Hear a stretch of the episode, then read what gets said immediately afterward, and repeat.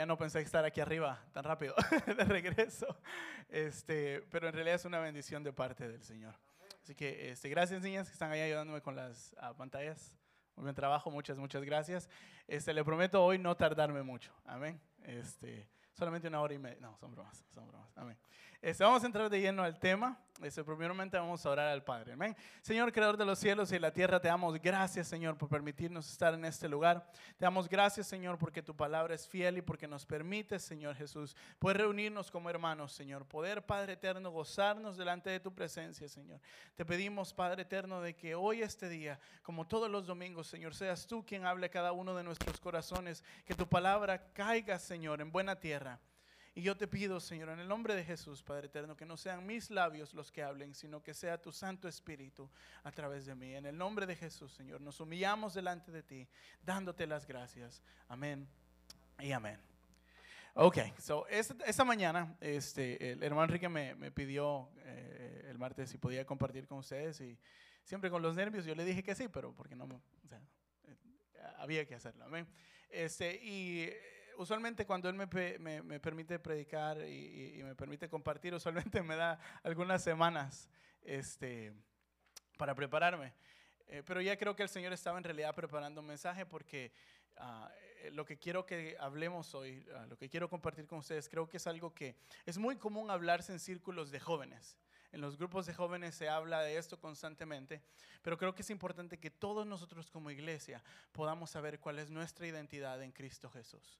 Saber exactamente quiénes somos y el valor que tenemos. Amén. Cuando nosotros estuvimos en Singapur con Natalia, ese, de todo, tuvimos como 22, 21, 22 compañeros, ¿no? Y eh, de diferentes naciones, la mayoría eran de Singapur. Uh, ese, el líder del grupo de nosotros, que estamos en secciones, uh, se, llama Salomón, este, después como un mes, mes y medio nos dimos cuenta que era el yerno de, de, Pastor Ian. Y hablamos con él, eh, pasamos mucho tiempo, yo recibí mucho de parte de él, un hombre bastante sabio, creo que le queda muy bien el nombre de Salomón. Uh, y en las conversaciones que teníamos, bromeábamos, hablábamos cosas serias. Y una vez estábamos hablando acerca de los hijos. Y como usted sabe, pues Benjamín nos acompañó y Benjamín estaba en todo momento con nosotros. Fueron contadas las ocasiones en las cuales fuimos a algún lugar y Benjamín no estaba con nosotros, porque alguien más tal vez lo tomó por unas horas. Ah, y pues todos nuestros compañeros conocieron a Benjamín. Muchos eh, lo, llegaron a querer mucho y, y, cuando se despidieron de nosotros estaban tranquilos, pero cuando se estaban despidiendo de Benjamín fue cuando en realidad las lágrimas empezaron a rodar. Y creo que Benjamín llegó a causar un impacto en ellos. Y este ah, hermano en Cristo de todos nosotros ah, vio que en realidad Benjamín era un niño muy tranquilo, que se quedaba en todo, donde uno le decía se quedaba. Así bien tranquilo, bien pasivo, mi hijo. Y me decía, no, cuando yo tenga hijos, que él, se, acababa de, se acababa de casar, y nos decía Natalia, cuando yo tenga hijos, mis hijos van a ser muy tranquilos, decía. Mis hijos van a ser muy pasivos y me van a escuchar y se van a quedar donde yo les diga. No me estaba criticando a Natalia a mí, estaba, estaba bromeando, ¿no? Y decía, cuando, cuando mis hijos nazcan y yo tenga hijos, decía, mis hijos van a ser muy tranquilos, ya me lo imagino. Me dirán, papi, estamos muy aburridos. ¿Podemos ir a la biblioteca a leer? Y le decía yo, ay, sí, ¿cómo no? Le decía, yo sé que tus hijos van a ser muy tranquilos y te van a decir, papi, estamos muy aburridos. ¿Será que podemos leer la Biblia de principio a fin en una semana? Y leamos mi libro favorito, el libro de números, pero los primeros capítulos. Los que ustedes que leen la Biblia saben que el, número el libro de números es un libro bastante difícil de empezar, porque tiene una lista de nombre tras nombre tras nombre que, seamos honestos, nos dormimos. Cuando alguien tiene dificultad de dormir, le digo, lee el libro de números, al menos el principio. Se pone interesante ya como por el capítulo 6, 7, más adelante, y usted lee y en realidad es bastante un libro bastante emocionante. Y pensando en eso, meditando en eso, eh, eh, eh, en realidad llegué al punto en el cual empecé a pensar en ese tiempo acerca de la... ¿Por qué Dios escribió tantos nombres? O sea, ¿cuál era el propósito? Porque, seamos honestos, de simple vista y super, la superficie que nosotros, ¿quién nos interesa ver tanto nombre? Pero podemos decir con confianza que en la sabiduría de parte de Dios, Él tenía un propósito y yo creo varios propósitos de por qué él escribió tantos nombres, no solamente en el libro de números, sino que se tomó el tiempo a escribir con detalle a través de la mano de uno de los apóstoles el linaje del Señor Jesús. Amén. Desde Adán, Abraham, David y el su padre José. Todos podemos entender que todo lo que está inspirado en este libro es con un propósito. Amén. O diría, con un propósito que conlleva a muchos más. Amén. Como decía, nosotros vamos a tener confianza de que si Dios inspiró a Moisés a escribir todos los nombres de las familias de Israel, es porque él lo consideró importante. Y incluso lo consideró, consideró importante el hecho de escribir el linaje del Señor Jesús. Y fue algo bastante detallado. Amén. El consenso general en cuanto a la escritura del linaje de Jesús, ah, por todas las personas sabias, cristianos sabios que han ah, estudiado el tema y lo han, lo han explicado simple y sencillamente dicen que en el libro de Mateo fue escrito de esa manera y, el, y empieza con el linaje porque era importante que para el pueblo judío del primer siglo y hasta el día de hoy era una prueba de que Jesús descendía de la tribu de Judá, de donde el pueblo de Israel esperaba que el Mesías descendiera. Porque si no estaba ese linaje, era incluso más difícil convencer al pueblo de que este era el Mesías que tanto habían esperado. Como hablamos, pero en realidad este, lo que me quiero enfocar en esta, en esta tarde no es en realidad hacer un, un, estudio escatológico, ah, teológico del linaje de Jesús y determinar que Él es el Mesías. Porque eso ya lo sabemos, eh, o tal vez sería eso para un tiempo de estudio bíblico. Lo que quiero que nos enfoquemos hoy es algo que tal vez no vemos en la superficie acerca de los linajes o de, lo que, de por qué Dios escribió de dónde el Señor Jesús venía en lo natural. Amén. Quiero que desglosemos un poco el linaje de Jesús con la esperanza de encontrar el valor que nosotros, como creación de Dios, tenemos en Cristo Jesús. Yo no sé si alguna vez usted ha leído el linaje del Señor Jesús y espero que el día de hoy usted encuentre algo maravilloso en él y que su vida pueda ser un poco, pueda ser, ser, transformada en esta mañana de la idea y la opinión que tiene de usted mismo. Amén. Como hablamos hace dos semanas, yo creo que la mayoría se acuerda nada más de cuando. Julissa dice no. hace dos semanas, ah, creo que la mayoría recuerdan cuando corté la tarjeta de crédito y, después encontré la otra y igual la cortamos. Ah, pero hablábamos acerca del hecho de que lastimosamente hay personas en ese mundo las cuales determinan el valor de las personas por lo que otras personas poseen. Y en realidad es, es, es, es una tristeza. Desgraciadamente, ese no es el único barómetro por el cual el mundo tiende a medir el valor de las personas. A veces puede ser, como decíamos, las riquezas, el aspecto físico, el estatus social, el nivel de popularidad que una persona puede tener. Y sí, es que los jóvenes, y no, si es así a veces en el trabajo. Nosotros tendemos muchas veces, nuestra carne, nuestra naturaleza humana tiende a determinar el valor de las personas por qué tan populares son y creemos que las personas más populares valen más que nosotros. Y no es así. O tal vez medimos el, valor de las personas por los talentos visibles que puedan tener. Por cuántos seguidores tienen en las redes sociales. Y así me puedo ir. Varias cosas. Usted llena el espacio y usted pone por qué es que mucha gente tal vez incluso ha determinado el valor que usted tiene en la vida. Este es un fenómeno el cual en realidad no solo tiene un efecto en los jóvenes. Y yo les decía al principio de que quiero hablar de esto porque creo que es algo que se habla en el grupo de jóvenes. Con Natalia lo hemos tratado, ellos lo han escuchado y les decía que tal vez esto va a ser un resumen de todo lo que hoy ya han escuchado. Es un fenómeno que afecta a jóvenes, pero creo que también es un fenómeno el cual afecta a los adultos e incluso personas mayores que no han logrado entender el valor que tienen en Cristo Jesús. No han logrado entender la identidad como hijos de Dios ante el Padre Celestial. Amén.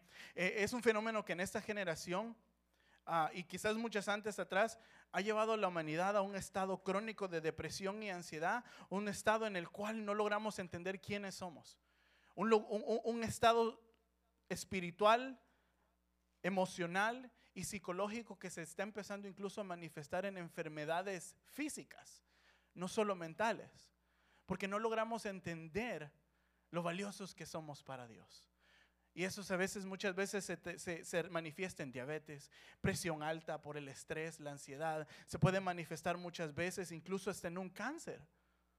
porque no podemos aprender a perdonar el daño que otras personas nos hicieron, porque constantemente estamos recordando tal vez las palabras que nos dijeron en nuestra niñez, o nuestros compañeros, o los amigos, o una relación pasada que nos maltrató. Y constantemente pensamos y, cavamos y guardamos esas palabras negativas o esas acciones que personas tuvieron en contra de nosotros. Y eso se manifiesta después en rencor, odio y un eventualmente una rabia en contra de otra persona que eventualmente incluso afecta nuestro bienestar natural. Así que, que verdaderamente yo creo que este es un fenómeno, una enfermedad la cual solo puede ser disipada, la cual solo puede ser superada a través de agarrarnos de la mano de Dios y ser fortalecidos por el Espíritu Santo. Así que vamos a ver en realidad lo que, lo que el Señor piensa de nosotros. Amén. Génesis 1.26 nos dice, el primer capítulo de la Biblia nos empieza Dios a decir lo precioso que somos para Él. Amén. Nos dice, entonces dijo Dios, hagamos al hombre a nuestra imagen y a nuestra semejanza. ¿Usted cree que Dios es hermoso? A pesar de que no lo hemos visto en su naturaleza, en su plenitud, y logramos tal vez así ver borrosamente lo bueno que es Dios y lo bello que Él es. Si nosotros hemos sido hechos semejanza hemos sido hechos a semejanza del Padre, del Hijo y del Espíritu Santo. Quiere decir que hay cierta belleza en nosotros. Amén. Por naturaleza, el hecho de que usted haya nacido, que haya sido concebido, independientemente de las condiciones en las que haya sido, por naturaleza cada uno de nosotros tenemos un valor intrínseco. ¿Qué quiere decir eso? Es un valor el cual está determinado independientemente de las circunstancias exteriores que puedan haber alrededor de nosotros.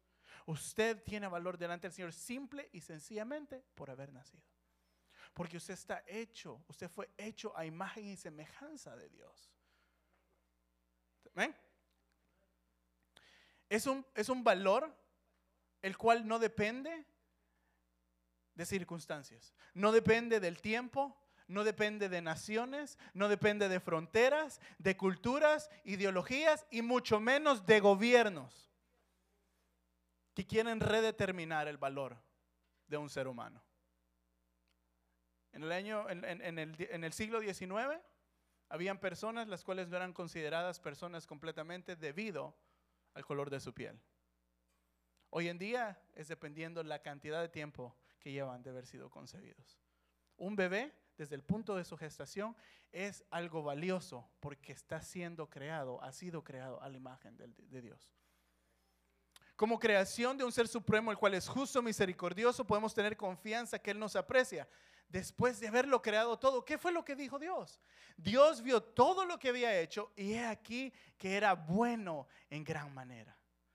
Y cometemos el error de pensar en ese versículo que dice, era bueno los árboles, los ríos, los mares, los, los, pájaros, todos los leones, todo lo, lo hermoso que son los animales. Y muchas veces nos olvidamos de nosotros. Y es importante muchas veces ver al espejo y ver más allá de lo que vemos en la superficie, en nuestra piel, nuestros ojos, y ver y avanzar un poquito más adentro y decir, en realidad yo tengo un valor intrínseco, el cual no está basado en las circunstancias, sino que está basado en el amor que Dios tuvo al haberme creado. Porque Dios dijo que todo es bueno, incluyéndome a mí mismo. Déjeme decirle, esto no es una charla motivacional no es una charla barata en la cual yo quiero hacerlo sentir bien a usted. Porque no se trata solo de eso, ya vamos a ver. Pero es importante que entendamos el valor que tenemos en Cristo Jesús. Y voy a seguir repitiendo esa frase para que se le quede grabada en la mente y pueda irse con eso a su casa. La Biblia puede ser considerada como la carta de amor de parte de Dios a su creación en la cual explica cuán valiosos somos a pesar de nuestra rebelión, a pesar de rebelarnos en su contra. Él nos ama y nos da la oportunidad de restablecer esa relación de amor con Él. Desde el primer capítulo, como decíamos antes, podemos ver la veracidad de este hecho.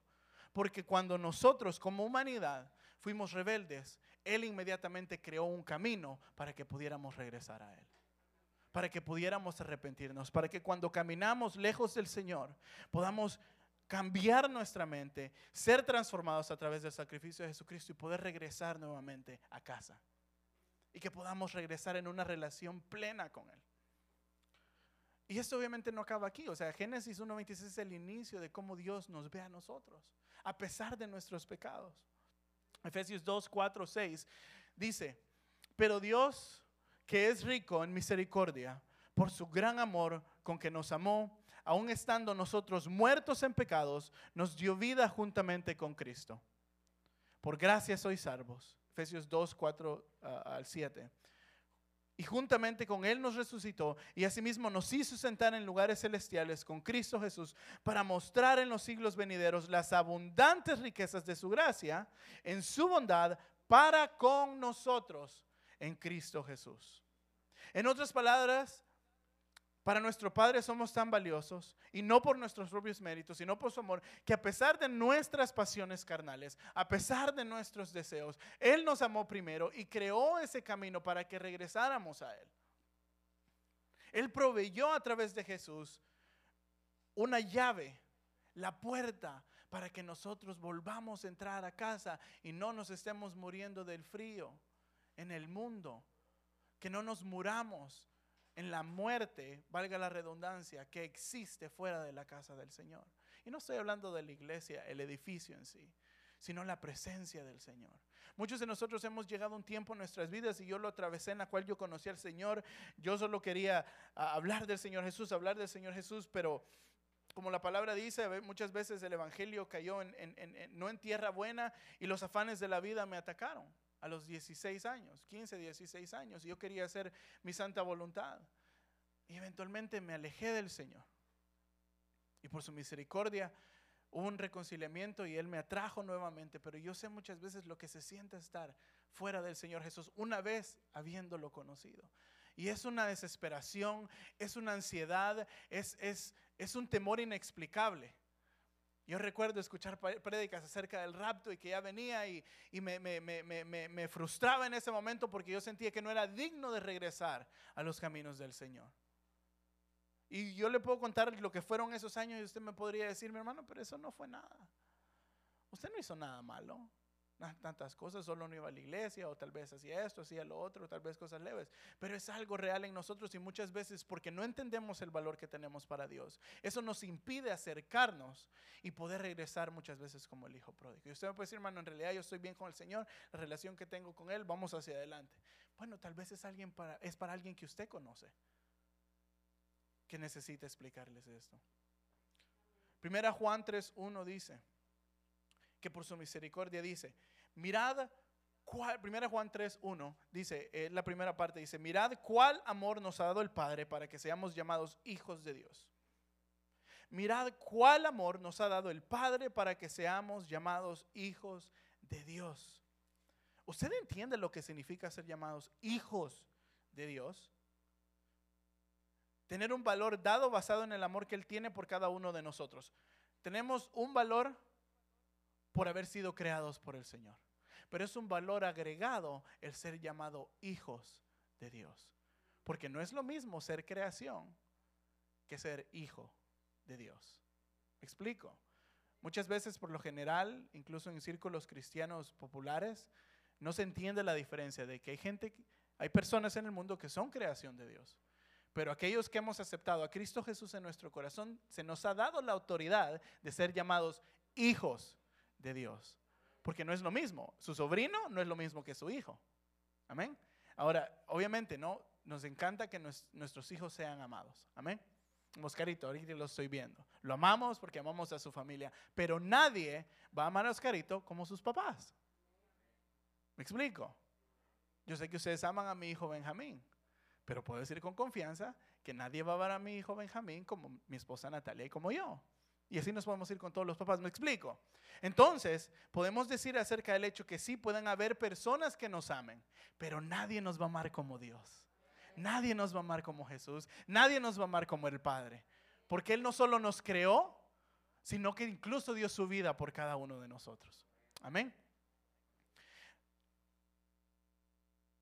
Yo sé que hay, hay excepciones, obviamente hay padres que verdaderamente no aman a sus hijos, pero por lo general este es el ejemplo, ¿no?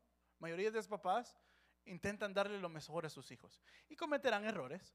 ¿Sus papás cometieron errores? Los que ya tienen hijos, amén. Nosotros cometemos errores, pero amamos a nuestros hijos. Jóvenes, sus papás los aman. Niños, sus papás los aman. No son perfectos. Le embarran. Solo esperen cuando tengan los suyos y van a ver. No es tan fácil como parece.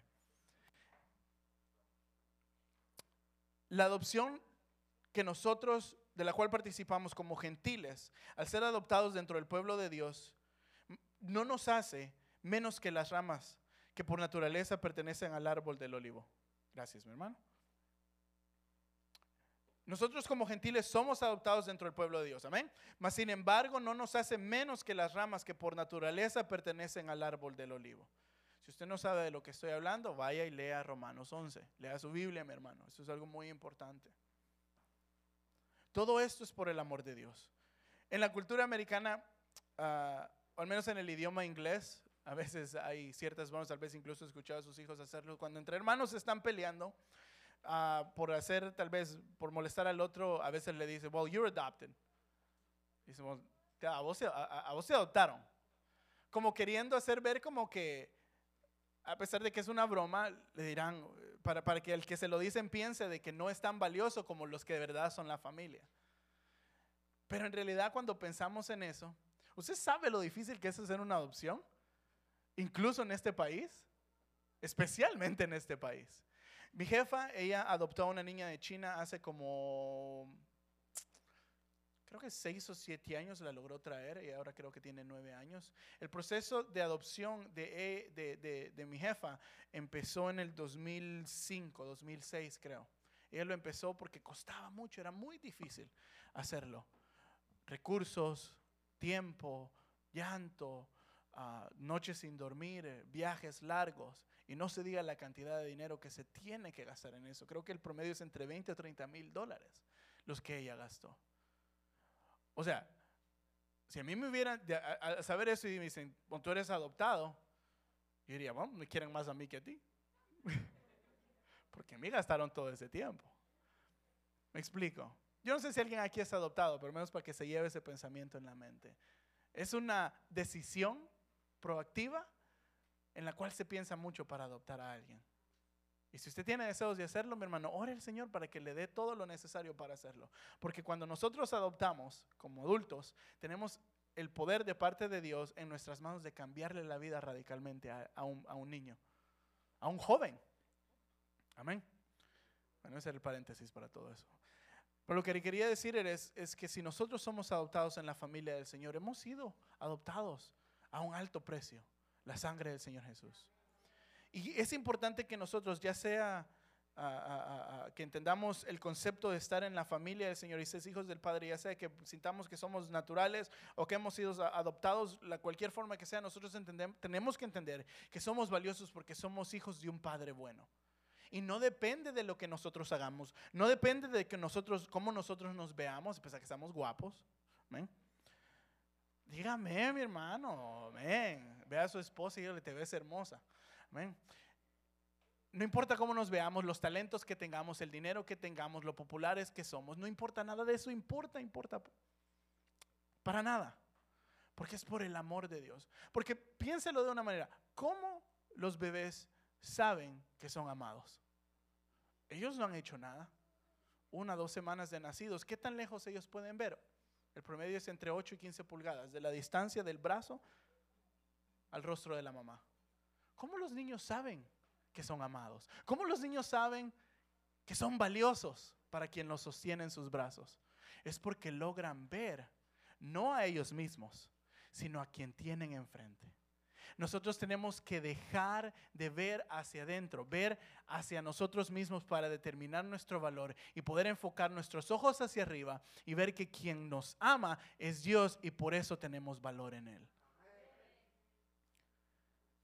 Ellos entienden que valen mucho, como decía, no al verse a sí mismos, sino enfocar sus ojos a mamá y papá. Por eso es que es muy importante, mi hermano, que usted como papá y como mamá le diga a sus hijos cuando usted se siente orgulloso. Así como es bueno para regañarlos, usted tiene que ser bueno para recompensar las cosas buenas que ellos hacen. ¿Cuándo fue la última vez que usted le dijo a su hijo que estaba orgulloso de él? ¿Cuándo fue la última vez que usted le dijo a su hija que se veía hermosa? ¿Cuándo fue la última vez que usted tomó su tiempo, vio a sus hijos y se gozó en ellos? Porque si usted no les enseña a ser amados, ¿cómo ellos van a aprender a ser amados por Dios? Porque no podemos negar que vemos muchos aquí que nos sentimos despreciados en algún momento.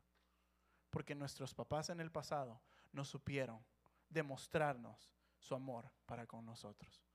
No cometamos el mismo error. Si somos buenos para regañar a nuestros hijos, tenemos que ser buenos de la misma manera para amarlos y que ellos sepan por qué lo hacemos. Cuando usted les compra algo, no tiene que ser algo caro. No tiene que darles un regalo caro. Muchas veces lo que ellos necesitan no son posesiones, necesitan su tiempo, aunque no digan nada. Yo sé que es difícil relacionarse con los muchachos. Yo sé. O con los niños incluso porque tal vez no tenemos la energía, llegamos cansados. Pero muchas veces ellos necesitan 10 o 15 minutos de nuestro tiempo. Para que cuando vemos le preguntemos cómo se fueron. Y si no, les, no nos contestan, bueno, ya es problema de ellos y ellos se lo pierden. Pero tenemos que estar dispuestos a estar disponibles para ellos. Dios es un buen padre y como un esposo que ama a su prometida y que sabe el valor que ella tiene, nos enseña que Él tiene buenos deseos para su pueblo. Jeremías 29, 11, siguiente slide dice, porque yo sé muy bien los planes que tengo para ustedes, afirma el Señor. Planes de bienestar y no de calamidad, a fin de darles un futuro y una esperanza. Esa es la nueva versión internacional. Jeremías 29:11. Este pasaje en realidad habla por sí mismo. Dios nos quiere bendecir, amén. Pero no tal vez de la manera que nos imaginamos, porque muchas veces la forma en que nos, imaginamos en la que Dios nos quiere bendecir es muy diferente a la que en realidad Él o forma en la que Él lo quiere hacer. Muchas veces el Señor nos bendice a través del dolor y el sufrimiento para hacernos crecer y llegar a un nivel de madurez más grande en el cual nosotros lo conocemos de mejor, una mejor manera. Si usted conoce al Señor como el Señor que sana, es una bendición, amén. Pero ¿cómo conocemos al Señor que sana, a nuestro Padre que sana, si no atravesamos un tiempo de enfermedad? ¿Cómo conocemos al Dios que provee si no tenemos escasez? ¿Cómo conocemos al Dios que nos ama cuando no pasamos odio en el mundo? ¿Cómo sabemos que Dios nos protege cuando no pasamos a través del peligro? ¿Me, explico? Amén. Y quiero cambiar de carril por unos minutos. Amén. Estamos siendo recordados del valor que tenemos en Cristo Jesús, pero es igual de importante recordar que a pesar de que somos valiosos para Él, no somos esenciales en su reino. No somos la última Coca-Cola del desierto. Por eso le decía, no es una charla barata para hacerlo sentir bien, porque es importante reconocer cada uno de esos hechos. Somos importantes en el cuerpo de Cristo, pero al mismo tiempo no somos esenciales para que el reino del Señor siga avanzando. Porque eh, su voluntad se va a hacer, estemos o no estemos dentro de ella. Es importante que entendamos que las cosas no se van a acabar porque nosotros rehusamos a participar. Eso es algo que a mí el Señor, y le, se lo digo, hablo por mí porque en realidad no puedo hablar por nadie más. Pero es algo que el Señor a mí me enseñó hace mucho tiempo y a través de las prédicas del hermano Enrique enseñándonos de que, y creo que muy bien que, que, que si ellos no están presentes como pastores, la iglesia siga. Y en realidad yo aprendí, dije, en realidad es cierto. Es muy cierto y qué bueno que el Señor puso eso en su mente, en sus corazones y lo enseñan con sabiduría. Porque a mí me permitió entender que si yo no estoy alrededor, Natalia y yo tal vez no podemos dirigir a los jóvenes. Tal vez la iglesia va a estar un poquito más callada porque no tiene al hermano René para que esté gritando a cada rato. Pero el servicio de jóvenes y el ministerio va a seguir hacia adelante. Me explico. ¿Qué tal si el Señor nos manda a llamar para otro lado? Nos manda a llamar a, no sé, X nación. O simple y sencillamente nosotros erróneamente tomamos una decisión de alejarnos las cosas van a seguir. Somos importantes para el Señor. Somos muy importantes para el Señor, pero no somos esenciales eh, ni indispensables en el reino del Padre. Porque científicos como Copérnico y Galileo Galilei nos enseñaron que el sol, perdón, que el mundo gira alrededor del sol, no de mí. ¿Me explico? O sea, no somos el centro del universo. Y es importante recordar eso. El amor de Dios y el valor que Él pone sobre nosotros va más allá de cualquier cosa y en lugar de causar altivez y orgullo en nuestros corazones, debe causar humildad y un deseo insaciable de llevar a otros a disfrutar de dicha bendición, de saber que somos valiosos, pero no indispensables. Nuestro valor en Cristo no está determinado por, como decíamos, por quienes somos o lo que podamos hacer, no está determinado por nada, sino que simple y sencillamente por quién Él es y por lo que hizo en la cruz. Por eso es que cada uno de nosotros somos valiosos, más allá de lo que nos podamos imaginar, porque hemos sido pagados con la sangre de un ser perfecto, con la sangre de Dios encarnado que vino a esta tierra para restablecer esa relación personal con Él. Por eso es que valemos mucho, no por nada que hagamos. Entonces, hablando de linaje, y por eso fue que empecé con ese tiempo, con, esa cita bíblica, con esa explicación, es porque en el linaje de Jesús hay un tesoro escondido, el cual nos muestra que verdaderamente nuestro pasado no determina nuestro valor. No importa de, qué familia usted venga, no importa lo que le haya pasado, no importa lo que usted haya atravesado, no importa lo, lo que le hayan dicho en el pasado. No importa lo despreciado que usted haya sido. Eso no determina el valor que usted tiene en Cristo Jesús. Y el linaje de Jesús es la viva prueba de lo que yo le estoy diciendo. En nuestra mente pensamos que para ser merecedores de dignidad es esencial venir de una buena familia o cuando menos tener antepasados que, bueno, no se portaron tan mal. Mas, sin embargo, el amor de Dios nos redime al no ser limitado por este hecho.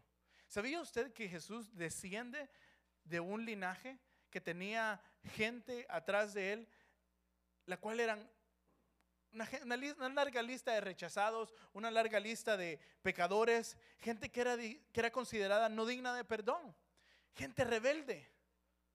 Yo le invito, mi hermano, que usted vaya y como tarea esta semana, lee el primer capítulo de Mateo y empiece a hacer un pequeño o un breve estudio de, algunas de las personas de las cuales se habla en la Biblia. Y le por mencionar unas.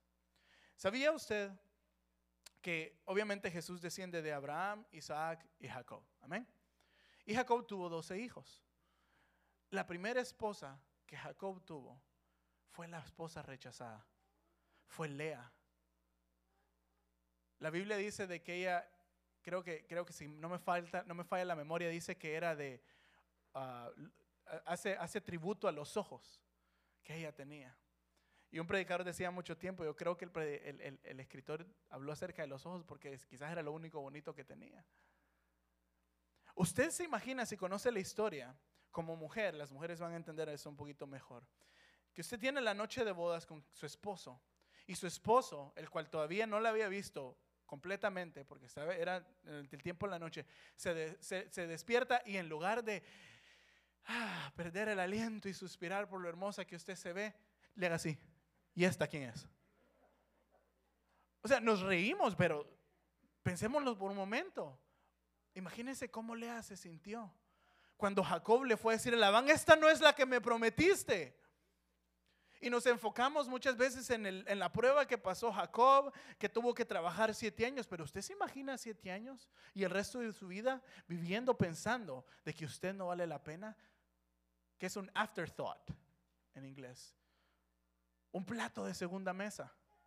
Lea se convirtió en la madre de Leví, en los que estaban a cargo del templo del Señor, de los que estaban más cerca del Señor. Lea la rechazada. El plato de segunda mesa se convirtió en la madre de donde el Señor Jesús vendría, la tribu de Judá. La rechazada, el plato de segunda mesa. Más adelante vamos en la historia y nos encontramos con Raab. Raab fue la prostituta, la promiscua, la cual salvó a los espías en los muros de Jericó para que el Señor después tomara la ciudad más grande en Canaán y pueda desatar la caída de los reinos en toda la tierra para que el pueblo de Israel pudiera conquistar la tierra prometida. Ruth, la extranjera, la adoptada, la idólatra, porque venía de un pueblo de idólatras, se convirtió prácticamente en la tatara, tatara abuela de David, del rey David. Todas esas mujeres, tal vez en la superficie, pueden llegar a verse como mujeres las cuales no tenían valor, pero eran fieles, se convirtieron en mujeres dedicadas, luchadoras en la oración, valientes, amorosas, sabias, devotas como Ruth, respetuosas de sus mayores, fieles al llamado que tenían. Y para terminar, ¿sabe usted quién es el rey Manasés? Y nos a ir a Segunda de Crónicas porque ese no lo tengo. Quiero que lea conmigo. El pasado, su pasado no determina quién usted es y el valor que tiene. Porque Jesús, Rey de Reyes, Señor de Señores, venía de una descendencia llena de gente malvada, gente la cual era rechazada, gente la cual no era considerada incluso parte del pueblo de Dios. Uno de los peores casos que se dan es acerca del rey Manasés. Jesús descendía de una línea de reyes, amén, David, Salomón, Absalón, y nos vamos así. Llevamos un tiempo en el cual Manasés, descendiente del rey David, eventualmente se convertiría en uno de los tatarabuelos del Señor Jesús en la carne. Eso es lo que dice la palabra. Crónicas 33, versículo 1. Si me pueden acompañar. Amén. Dice,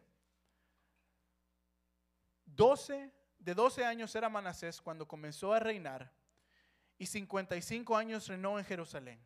Pero hizo lo malo ante los ojos de Jehová, conforme a las abominaciones de las naciones que Jehová había echado delante de los hijos de Israel, porque reedificó los lugares altos que Ezequías su padre había derribado, y levantó altares a los Baales, e hizo imágenes de acera, y adoró a todo el ejército de los cielos, y le rindió culto. Edificó también altares en la casa de Jehová, de la cual había dicho Jehová, en Jerusalén estará mi nombre perpetuamente. O sea que había tomado todo lo que Dios le desagradaba y lo puso donde Dios no lo quería. Tal era la rebelión de Manasés.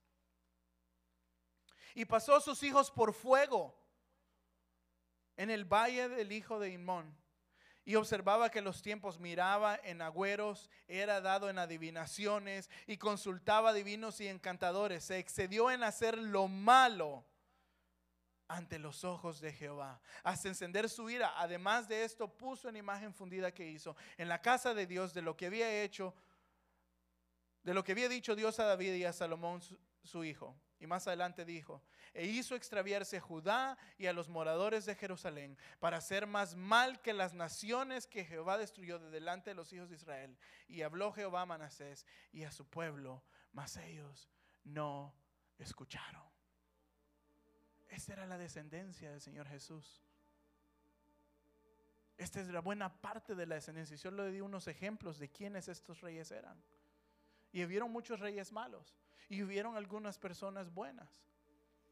Pero déjeme preguntarle a usted, ¿acaso eso determinó quién Jesús era?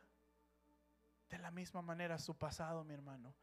Lo que sus padres le dijeron, lo que sus tíos le dijeron, lo que usted ha atravesado en el pasado no determina el valor que Dios ha puesto en cada uno de ustedes. Debemos reconocer que somos valiosos en los ojos de Dios no por nuestros atributos, sino por el precio pagado a través del sacrificio de Jesús. Mi hermano, mi hermana, joven que me escuchas, tu valor no depende de nada exterior. Está determinado por el amor de Cristo. Tenemos que entender que somos criaturas nuevas y que nacimos de nuevo si usted ha aceptado al Señor Jesús. Y así como un bebé es amado, el Señor nos ama también. Usted necesita escuchar y ser recordado que Dios lo ama, de cuánto lo ama y que cada uno de nosotros tenemos un valor incalculable en Cristo Jesús. No por quienes somos, sino que porque quien Él ha dicho que nosotros somos. Yo soy quien dices que soy. Es la alabanza, ¿no? Yo soy quien Cristo dice que soy. No mis compañeros, no mi familia, no mis padres en el pasado. Yo no soy quien mis hijos dicen que soy. Yo no soy quien mis padres dicen que soy. Yo soy quien Dios me ha dicho que soy. Dios determina quién es usted. Usted es una creación divina. Imagen y semejanza al Rey del universo. Una oveja del buen pastor. Usted es la niña de sus ojos. La niña de sus ojos, delicada, como iglesia de Cristo. Usted es la prometida por la cual Él dio su vida. Y por la cual va a regresar pronto. Usted es un habitante en el reino del Dios del universo. Quiero que se vaya usted en esta noche, mi hermano, perdón, en esta tarde, en esta mañana, recordando eso. Que usted tiene un valor el cual no es determinado por las circunstancias en las que usted vino a esta tierra, no es determinado por cualquier opinión del mundo y que no es determinada por quien usted cree que es sino que es determinada por lo que Dios dice. Y Dios lo ama, Dios me ama, dio su vida por mí, dio su vida por usted. Y es importante que le dejemos saber al mundo, el mundo que no tiene esperanza, lo mismo. Padre, te damos gracias, Señor, y te bendecimos. Te damos gloria y honra, Señor, y te pedimos en el nombre de Jesús, Padre, que este mensaje caiga en buena tierra, Señor, y que podamos entender que nosotros somos valiosos para ti. Que sí, Señor, no somos indispensables y que tu voluntad se hace independientemente de lo que nosotros decidamos hacer. Pero permítenos siempre recordar de que tú nos amas, Señor, que diste tu vida en esa cruz porque nos amaste, Señor, y que te amamos porque tú nos amaste primero, que somos tus hijos, Señor. De que a pesar de que tenemos una imagen borrosa de quien tú eres, Señor, porque no logramos tener una visión perfecta de tu bondad, de tu amor, de tu sabiduría, de tu misericordia, Señor. Que podamos aprender así como los bebés ven a sus papás, a su mamá, Señor podamos entender que somos valiosos no por lo que nosotros hacemos, no por lo que nosotros somos, sino por quien tú eres, Padre. Porque tú decidiste tenernos en este lugar y por tu misericordia, Señor, tú nos redimiste en esa cruz, Señor. Gracias, Padre. Gracias por tu misericordia, Señor. En el nombre de Jesús oramos, Padre. Amén y amén. Gracias, Señor. ¿Quieres ponerte de pie y decirle, Señor, te damos toda la gloria a ti? Ponte de pie, iglesia, dile. Toda la gloria. Y vamos a declarar que somos quien dice el que somos. Amén.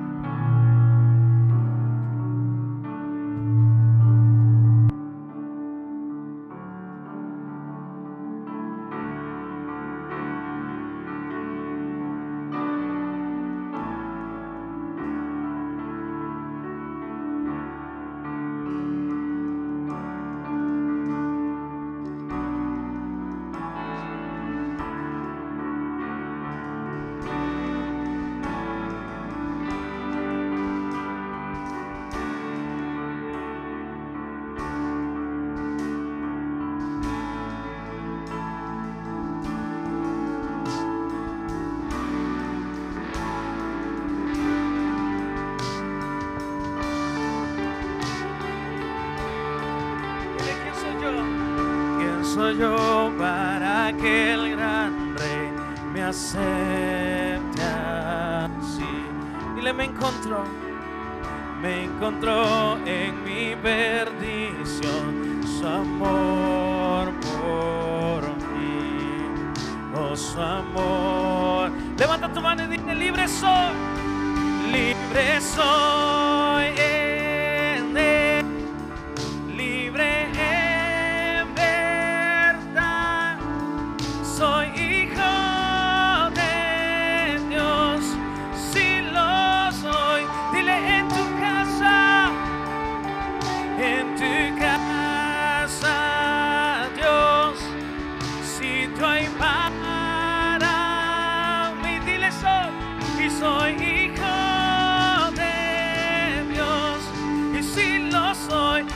Levantar nuestra mano y decirle, libre soy, y libre soy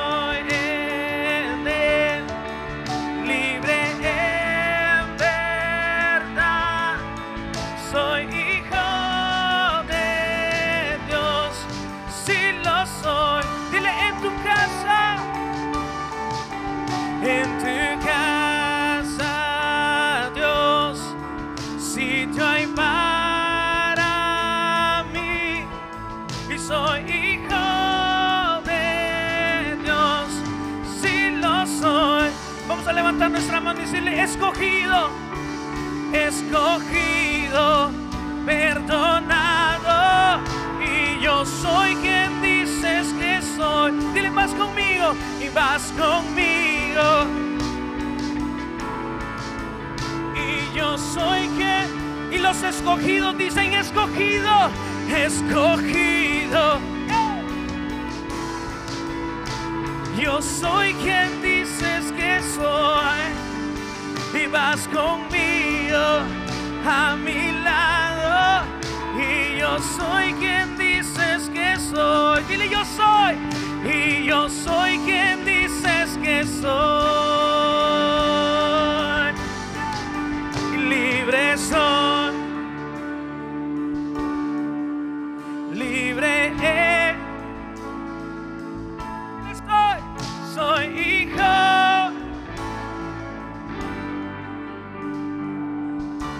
Tu dile en tu casa, en tu casa.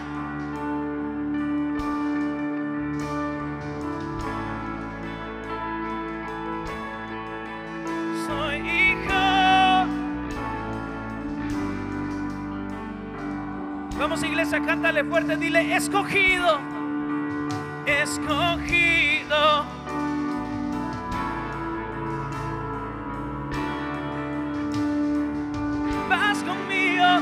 Conmigo. Yo soy quien, y los escogidos dicen escogido, escogido.